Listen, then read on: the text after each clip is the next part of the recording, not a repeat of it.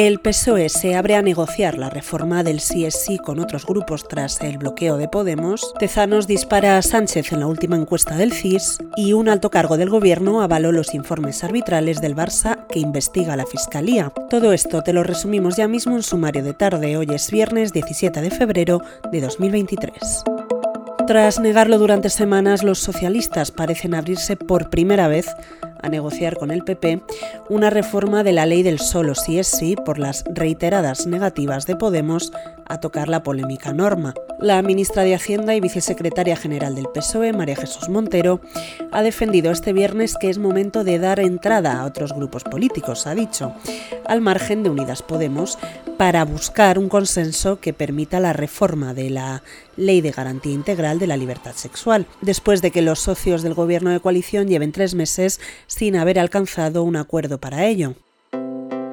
Hoy además el CIS de José Félix Tezanos ha hecho público un nuevo sondeo en el que el presidente del gobierno, Pedro Sánchez, no se baja de la victoria electoral. A pesar de la polémica por las escarcelaciones a delincuentes sexuales a causa de la ley del solo sí es sí, el barómetro del mes de febrero mantiene a los socialistas al alza con un 32,1% de los apoyos, con más de dos puntos de ventaja sobre el PP. El sondeo mantiene en segunda posición al Partido Popular y aumenta la distancia con sus perseguidores con respecto al mes anterior.